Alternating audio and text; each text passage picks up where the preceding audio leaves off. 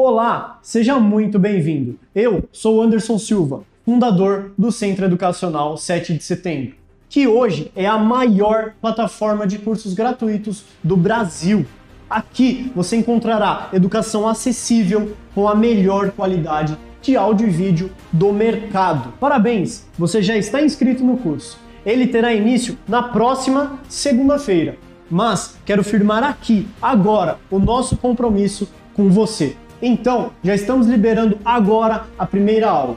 Para que você tenha acesso a todo o conteúdo, é muito importante que você permaneça no grupo. Não saia dele. A nossa certificação é completa e reconhecida em todo o território nacional. Quando você solicita o certificado, automaticamente você já adquiriu também o seu e-book completo com todo o conteúdo do curso, que estará disponível para download lá na nossa plataforma, que é exclusiva. Para isso, existe uma pequena taxa, mas fique tranquilo, o certificado não é obrigatório.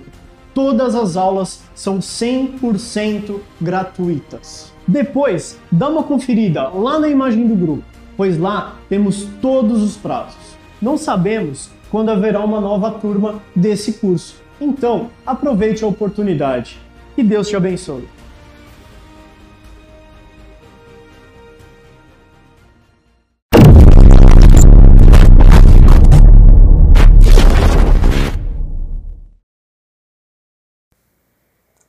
Pessoal, tudo bem? Olá para todo mundo. Estou muito feliz de estar aqui com vocês hoje para a gente conversar um pouquinho sobre nutrição para vegetarianos e veganos. Antes de começar para valer aqui o nosso curso, antes de eu apresentar para vocês como é que vai ser essa nossa semana juntos, eu quero me apresentar para quem ainda não me conhece. Então, o meu nome é Luciana Nogueira, eu sou nutricionista, eu sou mestra e atualmente doutoranda na área de saúde coletiva pela Universidade Católica de Santos, no estado de São Paulo. E para quem quiser interagir e me conhecer um pouquinho melhor, esse aqui é o meu Instagram, tá? Ele também vai ficar disponível para a gente entrar em contato a respeito do curso, mas mais tarde a gente fala sobre isso. Então, agora sim, vamos falar sobre o que, que a gente vai ver aqui no nosso curso, né? Um pequeno roteiro aí de como é que vai ser a nossa conversa. Nosso curso vai estar dividido então em cinco aulas. É, neste primeiro momento, então hoje, a gente vai conversar um pouquinho sobre alguns conceitos de fisiologia, um pouquinho de anatomia e sobre definições, né? Os conceitos do vegetarianismo, do veganismo e as várias expressões que a gente vê por aí a respeito desse assunto. Na segunda aula, a gente vai falar um pouquinho sobre os impactos desses tipos de dieta, né, desse tipo de estilo de vida sobre a nossa saúde. E aqui nessa segunda aula, o foco é falar desses impactos em indivíduos saudáveis e adultos, tá? Já na terceira aula, a gente vai falar sobre evidências científicas que existem sobre os impactos em grupos específicos. Então, a ideia daí é falar sobre crianças, sobre atletas, tanto atletas profissionais quanto desportistas, né, pessoas que fazem um nível maior de atividade física por lazer. Vamos falar sobre gestantes, sobre idosos e eu acho que é isso. Na quarta aula a gente vai falar sobre o acompanhamento nutricional de pacientes que já seguem ou que pretendem seguir esse tipo de dieta e então a gente vai dar algumas dicas aí tanto para nutricionistas para ajudar no manejo desses pacientes e dicas que servem também para quem já segue ou também pretende seguir algum desses estilos, no que, que a gente precisa ficar de olho e no que, que a gente precisa buscar conversar com o profissional de saúde, com o médico, com o nutricionista, quando a gente procurar numa consulta, tá? E a última aula vai ser baseada nas dúvidas que vocês enviarem ao longo da semana. Então, usem aqui embaixo a parte de comentários. Enviem as dúvidas, comentários, qualquer coisa que tenha passado aí pela cabeça de vocês, para que a gente possa conversar melhor nesse último momento, tá? Então, vamos lá, vamos começar. Então, a nossa primeira aula hoje, como eu já disse, vai ser com um pouquinho de fisiologia e de conceitos, para a gente entender melhor do que, que a gente vai falar, tá? Então, eu quero retroceder um pouquinho, bastante, na verdade, com vocês, para o início do desenvolvimento do ser humano como nós conhecemos hoje, né, do Homo sapiens sapiens. Então, durante os seus milhares de anos de evolução, o ser humano começou como um coletor. Como assim? Né? Isso a gente aprende, talvez vocês lembrem um pouquinho aí das aulas de história, lá da escola, de um tempão atrás. No início, o que, que acontecia? O ser humano coletava, né? Ele era nômade, então a gente, a gente, a nossa espécie, não tinha um lugar fixo de moradia, né? Conforme os recursos no ambiente da natureza ficavam escassos ou eram melhores em outros locais, pequenos bandos, né, grupos de seres humanos, famílias ou pequenos grupos, se deslocavam continuamente para obter alimento e os recursos de que eles precisavam, proteção contra o mau tempo, temperaturas muito frias ou muito altas. E aí ele ia coletando alimentos que ele encontrava pelo caminho. E quando o ser humano passou a caçar outros animais, isso foi extremamente importante para que ele se espalhasse e aumentasse em número a sua população e conquistasse a Terra, né, de certa forma, se tornasse uma espécie aí muito uh, prolífica sobre diferentes áreas do planeta.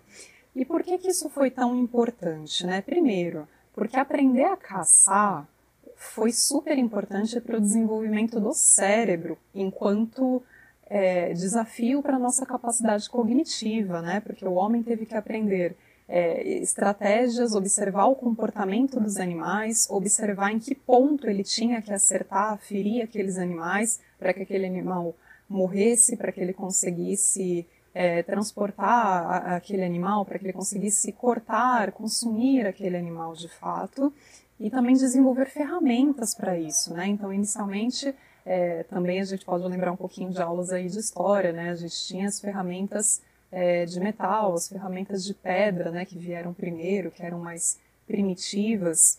E assim, essa técnica foi se aperfeiçoando e com ela o nosso cérebro também foi crescendo. E, e comer carne, passar a comer estes animais, diversos animais, foi importante também para o tamanho ignorem o gato, foi super importante para o tamanho do desenvolvimento do nosso cérebro em termos de tamanho. Então, o nosso cérebro ficou maior do que os nossos é, predecessores, tá? E outro aspecto muito importante é que os animais que são carnívoros, eles podem desmamar os seus filhotes, né, sua prole, mais rápido. Por quê? Existe mais abundância de alimento ao redor, no ambiente ao redor. E isso é uma coisa que perdura ainda até os dias de hoje. Se a gente for observar qualquer animal herbívoro e qualquer animal carnívoro, o tempo de desmame sempre será menor entre os animais carnívoros. Ok? Então, isso permite o seguinte: no caso aqui do nosso exemplo, né, no caso do, do ser humano primitivo, isso permitiu com que as mulheres que desmamavam mais rápido procriassem novamente num curto período de tempo. Então, o número de filhos e o número, a, reprodução cresceu, tá?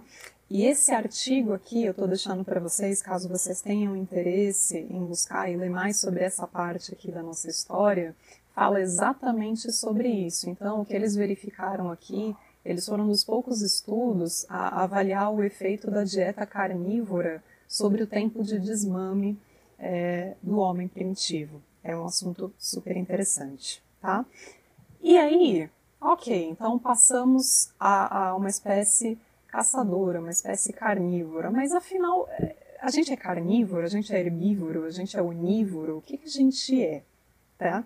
Então, para a gente refletir um pouquinho sobre isso, é aqui que entra a história da fisiologia tá? e da anatomia. Eu gostaria que a gente desse uma olhadinha aqui em vários aspectos é, do nosso sistema digestório e um pouquinho de outras partes também do nosso organismo, para a gente refletir sobre o nosso comportamento alimentar, tá? Então, quais são as diferenças? Né? Os carnívoros são aqueles que comem carne, herbívoros, vegetais, e onívoros são aqueles que comem ambos. Né? O que estiver disponível no ambiente é ok para eles. Então, no caso aqui de um animal é, carnívoro, a gente tem diferenças que já começam logo pela boca. Então, entre um animal carnívoro e um herbívoro, a gente observa uma diferença nas enzimas que são secretadas, produzidas ali na saliva. Porque um animal carnívoro ele tem que ter enzimas preparadas para fazer a digestão da carne, da proteína de origem animal. E os animais que são herbívoros precisam ter enzimas capazes de fazer a digestão de carboidratos, né, que vai ser a base ali dos vegetais que ele consome. Então, no nosso caso, nós produzimos, por exemplo, a enzima que se chama amilase salivar, que ajuda na digestão do carboidrato desde o momento em que, ela, em que esse, esse carboidrato entra na nossa boca, tá? Em seguida, se a gente for pensar aqui no nosso estômago, um animal que é carnívoro, ele precisa de uma acidez gástrica muito forte para fazer a digestão dessa proteína. A gente sabe que a proteína é, ainda mais uma proteína animal que tem uma grande quantidade de gordura ali entremeada né, na, nas fibras musculares, elas exigem bastante ali do nosso processo de digestão. Elas são nutrientes demorados ali, né, para a gente conseguir processar. Então, quanto maior a acidez, melhor vai ser esse processo. Já o estômago dos animais herbívoros, ele tem um pH não tão ácido quanto o dos carnívoros, justamente porque não entra essa quantidade toda de proteína e a gente também espera uma pequena quantidade de gordura vinda de alimentos de origem vegetal, tá? Sobre os intestinos, então os animais herbívoros consomem uma quantidade imensa de fibras, tanto solúveis quanto insolúveis, dependendo do tipo de alimento que ele vai ingerir. Então, o que, que acontece? As fibras retardam o processo de digestão. A gente sabe que elas aumentam a sensação de saciedade. Então, para que eu consiga tirar proveito dos alimentos que eu ingeri, eu preciso que o meu intestino tenha tempo para fazer esse processo e para retirar tudo que ele precisa dali. Só que como esse alimento vai passar muito tempo ali dentro por causa das fibras, o único jeito de eu fazer isso é aumentando o tamanho do meu intestino.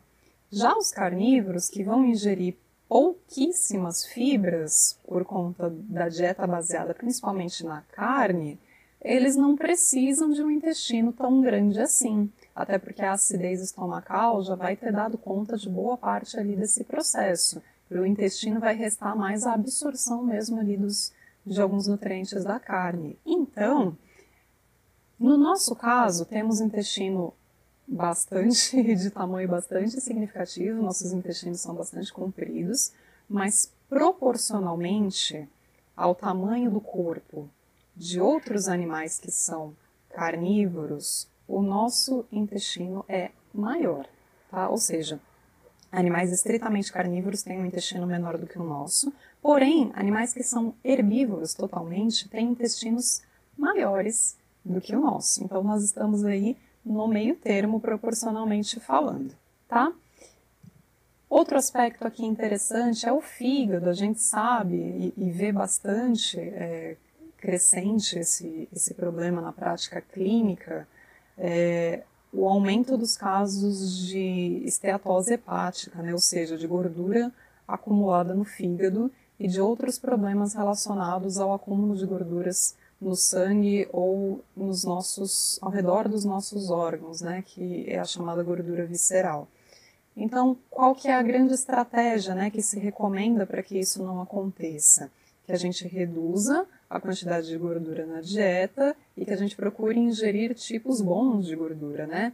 E a gente normalmente atribui a gordura saturada como uma gordura de, de tipo ruim que atrapalha nesse processo, né, que prejudica a saúde do nosso fígado e prejudica o nosso metabolismo. A gordura saturada, ela existe em, em quantidade grande nos alimentos de origem animal, na carne bovina, por exemplo, né? Então, o que, que a gente pode tirar dessa conversa toda? Por que, que eu estou falando tudo isso?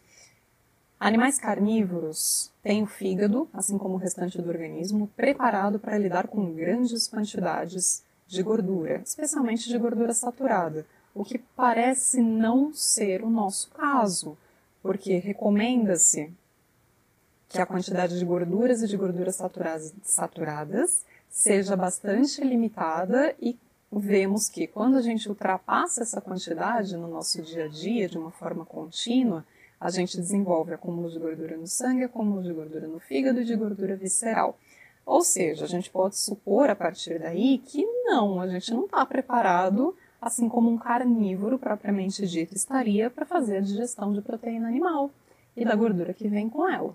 Tá? Então é mais um motivo para a gente ficar meio aí na dúvida: será que a gente é carnívoro mesmo?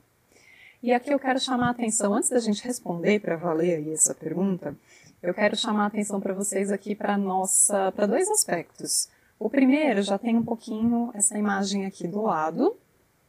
Eu acho que eu esqueci de colocar o meu cursorzinho, mas não tem problema. Não sei se vocês conseguem enxergar aqui o meu o meu cursor, mas enfim, observem aqui a nossa arcada dentária. Essa é uma ilustração da nossa arcada dentária superior, aqui do lado esquerdo, e a inferior do lado direito. Os nossos dentes são os primeiros responsáveis aí por essa digestão, né? Porque são eles que vão rasgar o alimento em pedaços menores para que a gente consiga deglutir e para facilitar o trabalho no nosso estômago, né? Que vai receber pedaços menores. Se a gente observar aqui os nossos dentes, a gente pode perceber que eles não são exatamente muito pontiagudos, né?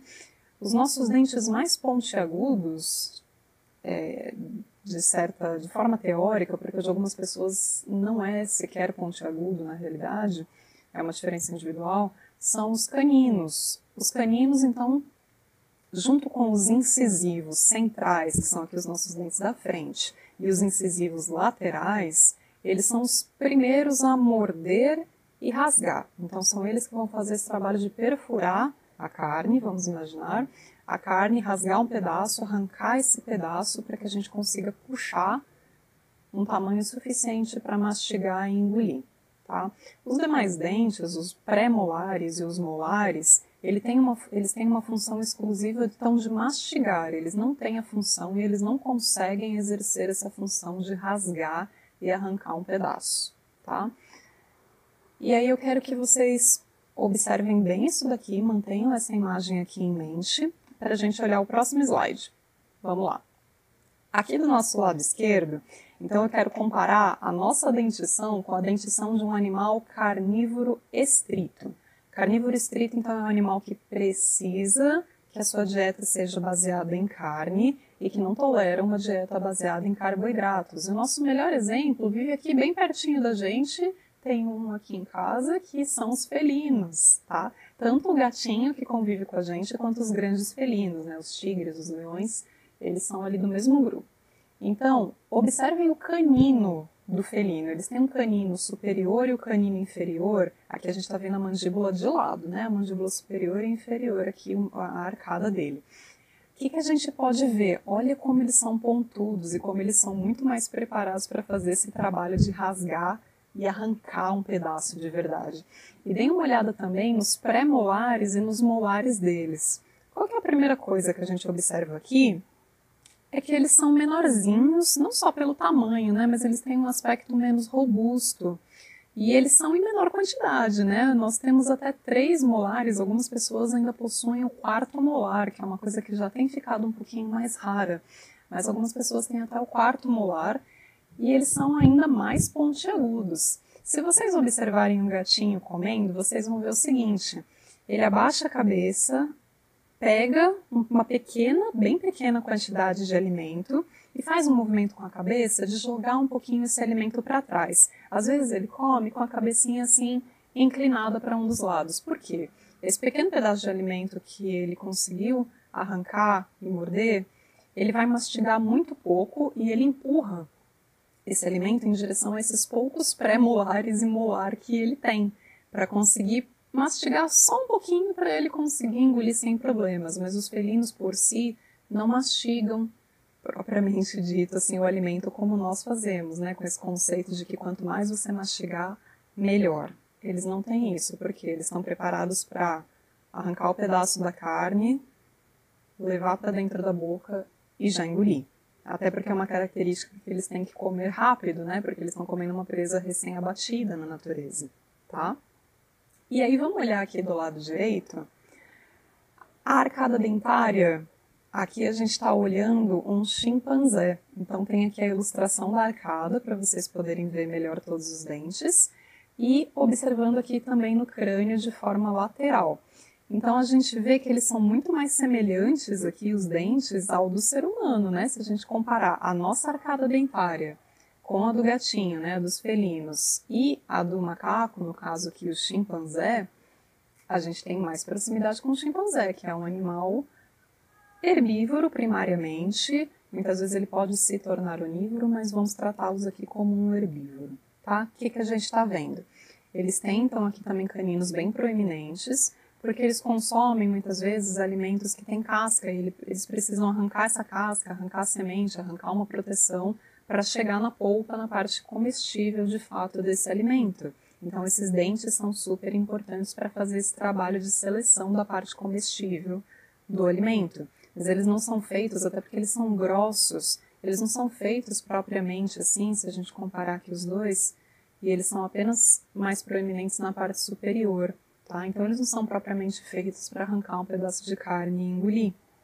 E eles também têm, assim como nós, esses dentes incisivos na parte da frente que são mais achatados e várias, vários, uma grande quantidade de molares no fundo. E aí aqui a gente não consegue dar uma olhada nisso, que eu não, não consegui encontrar nenhum videozinho legal para vocês, mas pensem no movimento da mastigação. Essa mastigação que nós fazemos, que a gente movimenta lateralmente aqui o nosso maxilar, ele consiste num movimento restrito aos herbívoros. Só os herbívoros aprenderam a fazer esse movimento lateral da mandíbula. Por quê? Porque assim o alimento vai sendo constantemente jogado entre os molares e os pré-molares e vai sendo cada vez mais amassado e cada vez mais triturado. E isso para que, que vai servir bem? para fibras, né, que são mais fáceis, ou melhor, que são mais difíceis da gente quebrar em pedacinhos menores, porque a fibra é resistente, né? ainda mais em folhas, por exemplo. A gente tem que mastigar bastante para conseguir quebrar aquilo e engolir. E quanto aí por que, que é legal a gente mastigar muito então? Porque quanto mais a gente mastiga, mais a amilase na nossa saliva vai fazendo esse trabalho químico de digestão, enquanto os nossos dentes fazem o trabalho físico de digestão. Inclusive, os felinos, eles não produzem essa enzima amilase salivar. Por quê? Eles não precisam. Eles não são feitos para comer carboidrato, folhas, vegetais, frutas. Eles são feitos para comer carne. Tá? Então, eles não precisam digerir um carboidrato que eles não vão consumir. Ok? E aí vamos olhar outra coisa. As mãos ou as patas.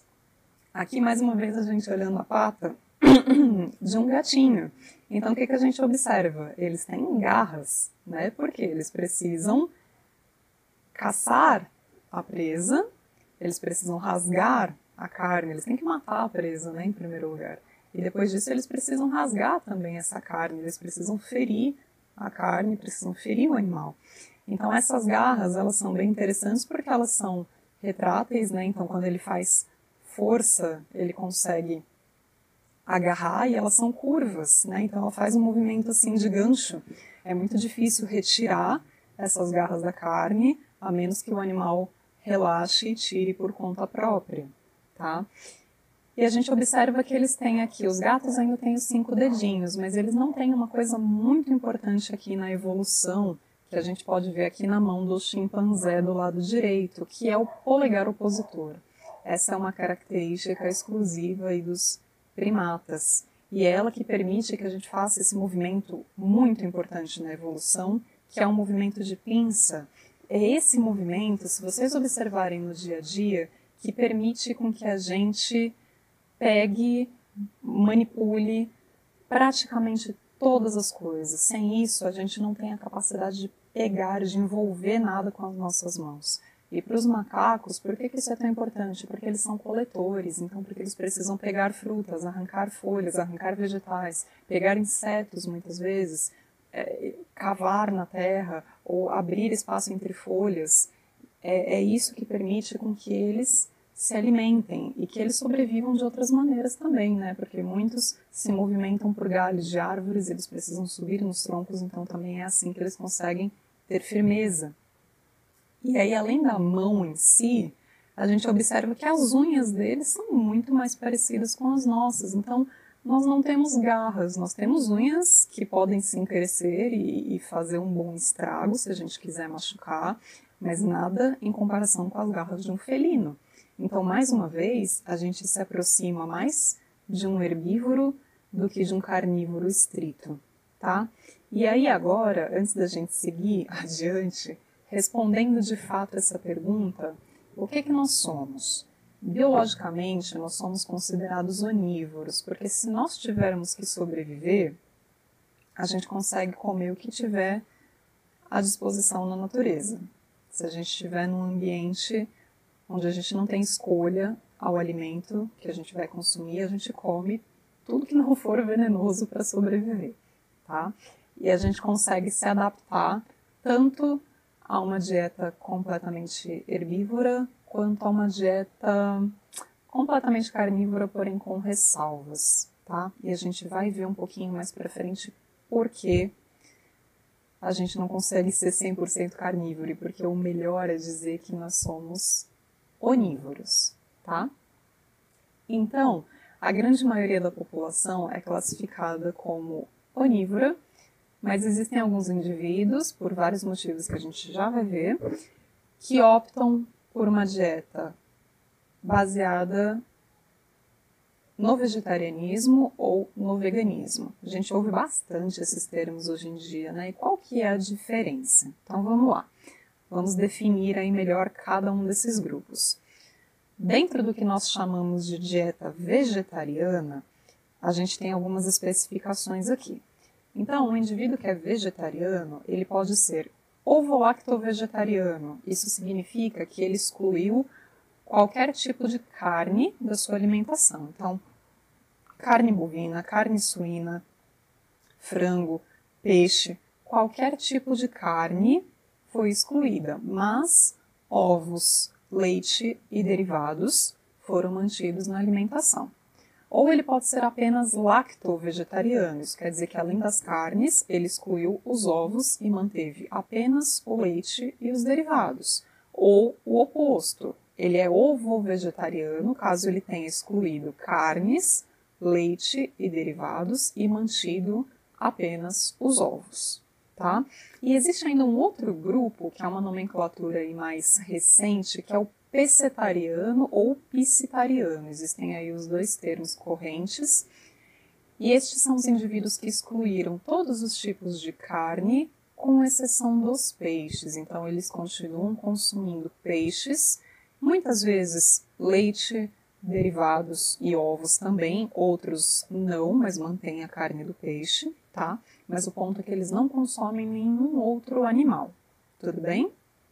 Já os veganos, o veganismo, é, a gente não pode citar apenas como uma preferência alimentar. O veganismo é um pouco mais profundo, digamos assim, porque ele é mais um estilo de vida, ele não envolve apenas o que se coloca na mesa, ele envolve vários outros aspectos.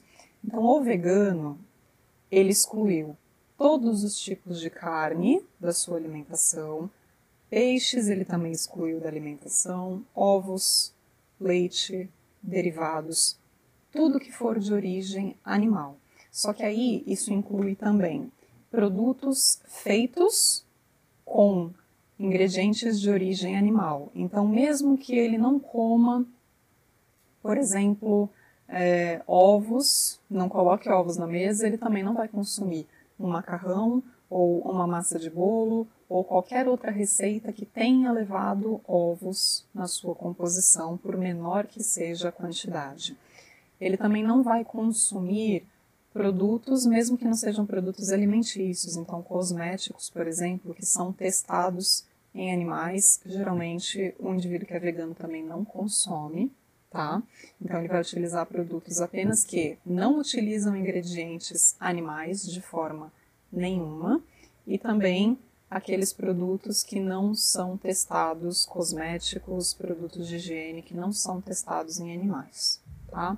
Além disso, ele não vai utilizar roupas, tecidos que são de origem animal, como por exemplo a lã que é retirada da ovelha, a seda que vem do bicho da seda, o couro que vem do boi.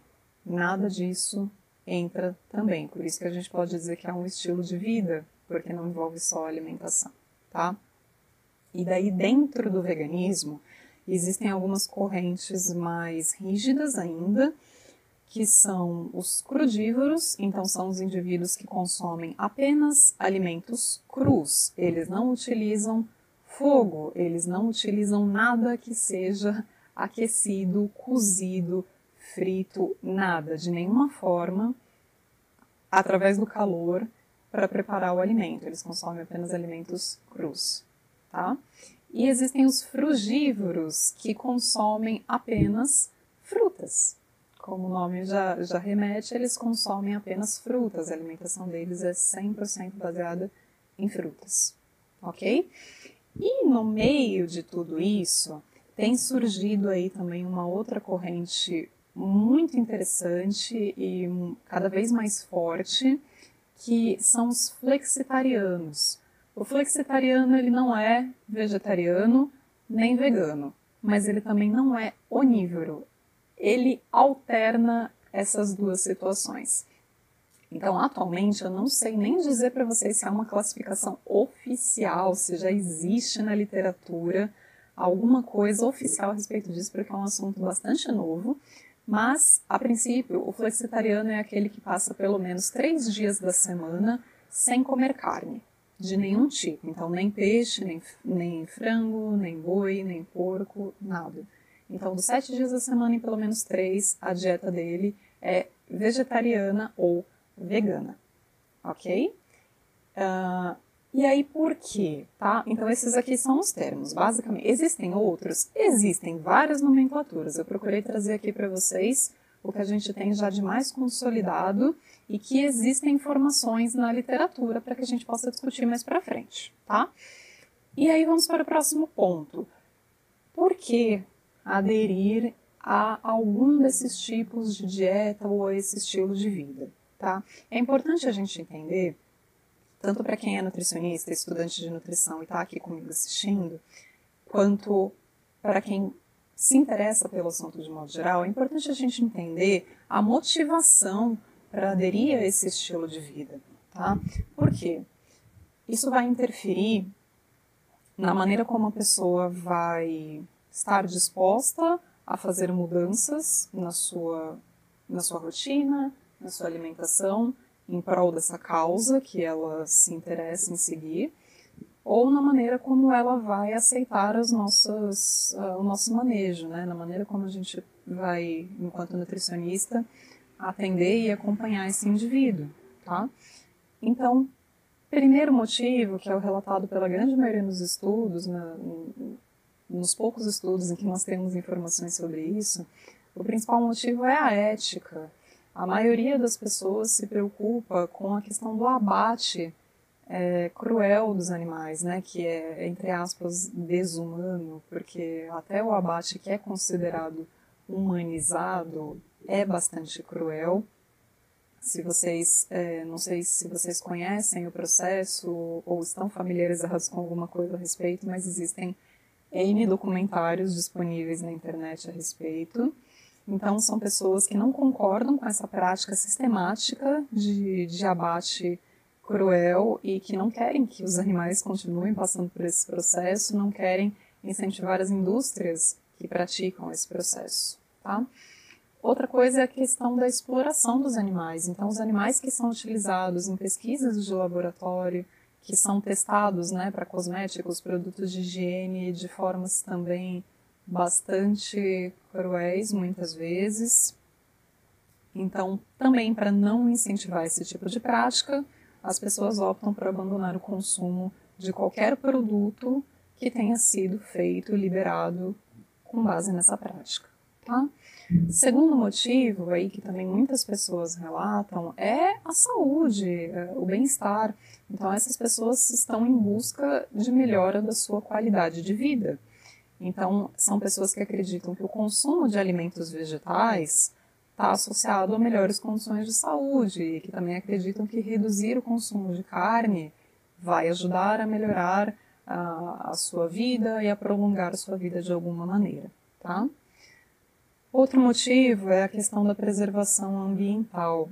Então, a pecuária, atualmente, é a empresa, é o ramo aí da, da indústria mais nocivo em termos de danos ao meio ambiente, porque ela é responsável por pelo menos aí 30% dos gases tóxicos que são liberados na atmosfera. Ela também é responsável pela contaminação de mananciais aquíferos, pela erosão do solo, pelo desmatamento e pelo esgotamento das terras produtivas. Então, basicamente, a terra que não é reutilizada para a criação do gado, né, para que o gado paste, é utilizada com plantações que vão alimentar este gado. Tá? E tanto essa plantação repetitiva, seguida, contínua, né, sobre o mesmo solo, elas acidificam o solo, elas esgotam o solo, então nada mais cresce ali até que esse solo seja recuperado e isso pode levar centenas, milhares de anos, se é que um dia ele se recupera, tá? Outros motivos um pouco menos frequentes, mas ainda bastante significativos atualmente, uh, nós temos a questão familiar. Por quê? Se na família existe um indivíduo que deseja aderir a uma alimentação vegana ou vegetariana, mas ele não é responsável pela compra, pelo cozimento, pelo preparo das refeições ali dentro de casa, e os outros membros da família não concordam com isso, ele não tem autonomia para escolher os componentes da sua dieta. Então, mesmo que ele queira, ele não consegue aderir, tá? Ou o contrário, né? Quando uma pessoa na casa é, decide aderir, ela acaba naturalmente tentando trazer as outras para esse mesmo estilo de vida que ela leva ou que ela deseja levar. E se essa pessoa da casa que decidiu aderir a essa dieta for a responsável pelo preparo das refeições, a tendência dela convencer os outros com certeza é bem maior, porque se as outras não estiverem dispostas a ir para a cozinha cozinhar, elas vão acabar comendo o que tem. E o que tem pode ser uma refeição vegetariana ou vegana, tá? Motivos religiosos. Então, existem religiões que não permitem o consumo de determinados tipos de carne, determinados tipos de animais. Então, nesse caso, a, a motivação é puramente religiosa. Então, se a gente pensar no hinduísmo, por exemplo, a vaca é um animal sagrado, então de forma nenhuma se consome carne bovina, tá?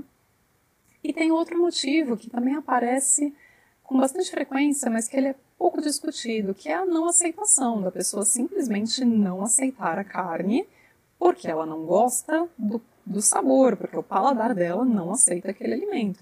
E daí isso pode se aplicar apenas para carne bovina, para todos os tipos de carne, pode se aplicar para leite, para os derivados é uma tolerância individual, tá? Mas existem sim, uma, é, existe uma boa quantidade de indivíduos que não consomem porque não tem aceitação é, sensorial, ok? E aí eu deixo aqui também um outro, não é um motivo para adesão, mas é uma reflexão a esse respeito, é, que é sobre o preparo do mercado brasileiro do nosso país, de um modo geral, para lidar com indivíduos que desejam aderir ao vegetarianismo ou ao veganismo. Por quê? Vamos pensar no primeiro aspecto, né? A gente tem uma exploração muito grande da indústria alimentícia sobre essas novas filosofias de vida, né? Então, eles vendem produtos que são altamente industrializados, nem um pouco saudáveis, nem um pouco benéficos em termos de saúde, mas que vem com essa bandeira, com essa propaganda de que é livre de produtos de origem animal e que por isso é mais saudável, como se uma coisa fosse sinônimo da outra, e não é. Tá? Só dizer que aquele produto é livre de ingredientes animais não significa que ele seja saudável. Tudo bem? Então, nós temos a exploração comercial por um lado e esses produtos, simplesmente por trazerem essa bandeira, eles têm um valor muito mais alto do que o produto regular, e isso já dificulta o acesso por boa parte da população, ainda mais nos dias atuais em que os alimentos estão cada vez mais caros e a renda da população cada vez menor. Então, aqui no Brasil, muitas vezes, uh, o movimento vegano, vegetariano é visto como elitista, porque só indivíduos com alto poder aquisitivo, de classes sociais mais altas, alegadamente conseguem seguir esse tipo de alimentação. E existe um outro aspecto também, que é um aspecto bastante cultural, que é a, a capacidade né, de, de, preparar os alimentos, o conhecimento dos alimentos. Ah, principalmente o veganismo, ele prioriza muito o consumo de alimentos produzidos de, é, na região, então por produtores locais, é, alimentos que estão na sua época de plantação, na sua época de venda, é, por uma questão sazonal. Então, exige um certo conhecimento dos alimentos é, e da cadeia produtiva do local onde se vive.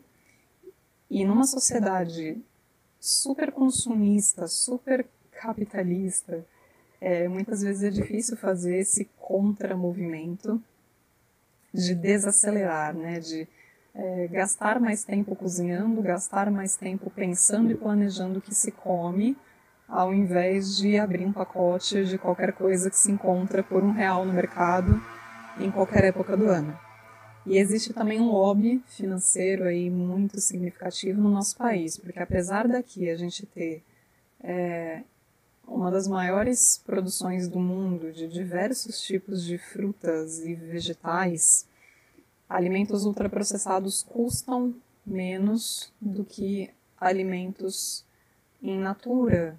Então é muito mais barato chegar no mercado e comprar um steak de frango que é feito com carne é, processada de frango, com vísceras que restaram da produção de outros alimentos, com o restante também do, da, da, da, produção de carne bovina, com carne suína, prensar tudo aquilo ali, pré-fritar e colocar num pacotinho e vender por um real. É muito mais fácil do que comprar muitas vezes um pé de alface que no mercado muitas vezes vai custar 5, 6 reais, dependendo do local, dependendo do tipo de alface que o indivíduo vai ter que chegar em casa e lavar, higienizar e cortar, tem todo um processo, tá? Então, o mercado não vende, o mercado não digo o mercado, o supermercado, né? Eu digo a, a indústria alimentícia. É, eles vendem muito mais os alimentos ultraprocessados, embalados, empacotados, do que os alimentos in natura, porque isso é mais lucrativo, ok? Então, é, essa é uma reflexão super importante nesse movimento de vegetarianismo e veganismo. É a situação do nosso mercado e do nosso país diante desse movimento, tá? E por último, tem uma questão super importante também, que é a influência das mídias sociais. Eu também deixo aqui um artigo que fala a respeito disso, para quem se interessar em aprofundar um pouco esse assunto, que é a quantidade de pessoas que conheceu esse assunto, se interessou por esse assunto e passou a aderir a alguma dessas dietas ou a esse estilo de vida por influência de mídias sociais. E qual que é a imagem que se faz desses estilos de vida nas mídias sociais? Então, se a gente observar, não precisa nem de muito conhecimento de causa. Se a gente desceu a barrinha ali por meia hora no Instagram, por exemplo, buscando por veganismo, a gente encontra uma imagem muito forte de que o veganismo é saudável, consumir carne não é, e de que as pessoas que consomem carne são cruéis e concordam com a matança com a exploração e com a crueldade dos animais. Então é até um movimento bastante agressivo, né? É, a, existem muitas pessoas que advogam aí por essas causas do vegetarianismo e do veganismo é, com um cunho moral. Então, elas se tornam até bastante agressivas quando alguém não concorda e discute sobre esse assunto. É, e procuram transmitir a ideia de que elas são certas e todo o restante é errado. Então, a imagem que se cria desses estilos de vida através da internet é uma coisa super importante em termos de comportamento alimentar, tá? Só uma reflexão também. E pessoal, por hoje é isso. Na próxima aula, então, nós vamos falar sobre os impactos do vegetarianismo e do veganismo, sobre a nossa saúde, o nosso organismo. Qualquer dúvida que vocês tiverem, deixem aqui embaixo. Se não for possível, por algum motivo, quiserem discutir esse assunto, pedir referências, qualquer coisa que tenha passado aí pela mente de vocês, Esse é o meu Instagram, fiquem à vontade. E nos vemos na próxima. Muito obrigada por ter me acompanhado até aqui. Até a próxima.